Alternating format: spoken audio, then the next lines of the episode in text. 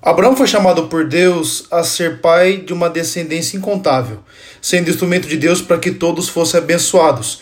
Hoje nós sabemos que essa bênção não é simples mero favor de Deus, mas é o próprio Cristo que é a bênção. E no Evangelho descobrimos que essa bênção que é o Cristo em nossa vida é uma bênção que nos mostra que nós somos vocacionados para a eternidade. Nós não nascemos para viver somente uma vida histórica, mas para uma vida eterna. Que Deus os abençoe com essa verdade e que ela traga esperança ao seu coração.